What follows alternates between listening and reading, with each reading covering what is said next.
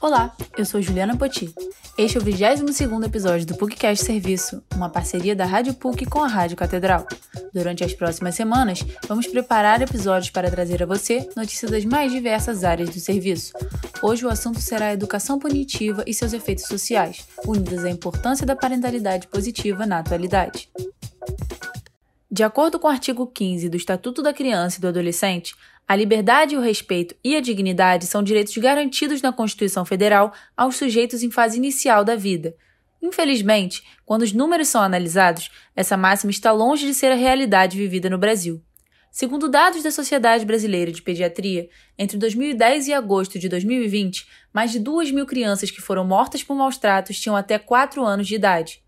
A coordenadora de especialização em terapia cognitivo-comportamental aplicada a crianças e adolescentes da PUC-Rio, Renata Viana, diz que em casos de violência contra a criança, existem sinais que podem ser observados nos ciclos sociais externos à família para que ela seja amparada.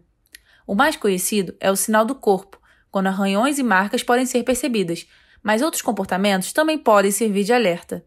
Uma outra característica dessas crianças, assim, o outro lado que pode acontecer, é a criança ficar muito retraída, né? Ficar sem interesse para brincar, muito assustada, alguém chega perto dela, ela, ela reage de forma assustada, né? Tem sobressalto.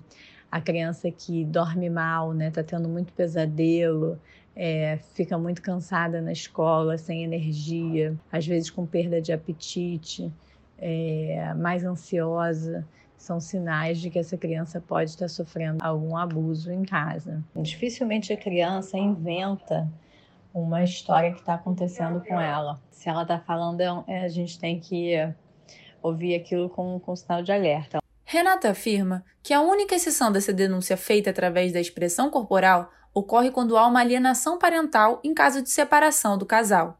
Além dessa questão, a especialista explica que a família tem um papel importante na formação das crianças na sociedade. É onde elas adquirem os valores que levam para a vida, e isso é feito com base nas regras e modelos estabelecidos pelos pais. Ou seja, a criança pode aprender através da própria experiência ou pela observação da atitude dos criadores.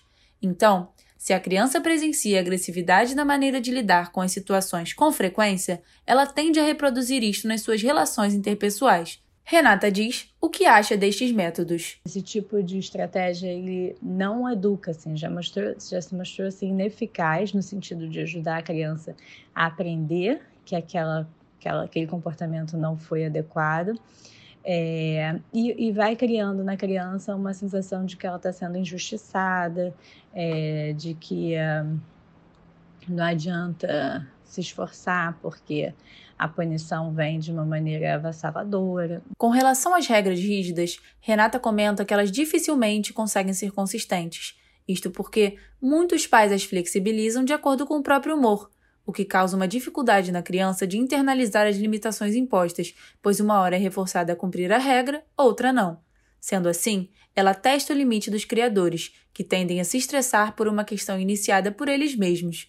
Nesse contexto, a coordenadora traz uma alternativa. É importante que a gente estabeleça regras que combinam com os nossos, combinem com os nossos valores e que sejam essenciais, né? E, e, o resto a gente vai negociando e combinando e ajustando com a criança a seu tempo. Ela vai ganhando é, mais autonomia, ela vai entendendo melhor como é que a vida funciona, né? É, e essa perspectiva de, é, de aprendizado, né? lembrar que a criança é um ser em desenvolvimento e que ele está é, no caminho né? para isso, é, é muito importante. Os efeitos desta criação violenta ultrapassam a esfera individual, como a timidez e a dificuldade em tomar decisões, e invadem o espaço social.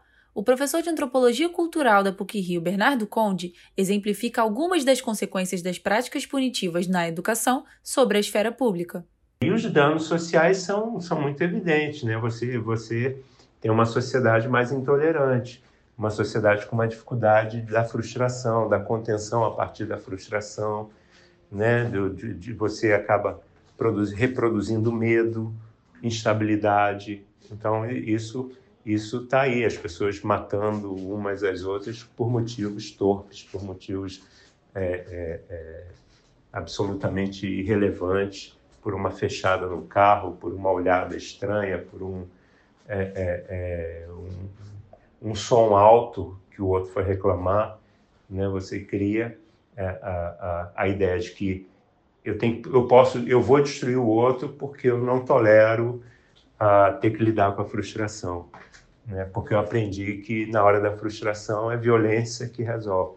Neste sentido, a parentalidade positiva, ou seja, um novo olhar para as relações entre pais e filhos onde o respeito, o diálogo, o vínculo e a não violência são a base, surge como uma alternativa à criação violenta, Inclusive, é tema de estudo da educadora parental Lua Barros, que entende que para educar é preciso primeiro olhar todas as possibilidades e entender qual se enquadra melhor em cada dinâmica familiar. Eu preciso sair do paradigma da obediência para não agir com a violência. Porque se o meu paradigma é o paradigma da criança, da, da obediência, onde essa criança ela precisa obedecer, eu não vou permitir que essa criança fale, se manifeste. E eu vou coibir isso de jeitos violentos, né? Então, eu entendo que a importância sobre esse novo método de educar crianças, mais do que trazer um, um caminho, é propor novas perguntas, sabe? É fazer a gente se questionar, é a gente trocar a questão da obediência pela questão da colaboração, é a gente trazer para a pauta uma coisa que é super difícil da gente dialogar sobre, que é o respeito mútuo. As crianças elas precisam ser respeitadas e os adultos precisam entender que isso não significa fazer o que essa criança quer. A ascensão do debate para o fim da educação pautada na violência já é um grande passo para que o afeto nas relações parentais se estabeleça para todas as crianças, mas ainda é um processo em evolução e muitas delas sofrem maus tratos. Por isso, é importante que os pais estejam dispostos a conversar e a sociedade atenta aos sinais mostrados pelas crianças nas relações. Esse episódio do PUCcast Serviço teve a edição de áudio e a produção de Juliana Poti e a supervisão e edição de Célio Campos. Lembramos que a Rádio PUC faz parte do Comunicar, que é coordenado pela professora Lilian Sabac. Voltaremos na próxima sexta-feira. Até lá!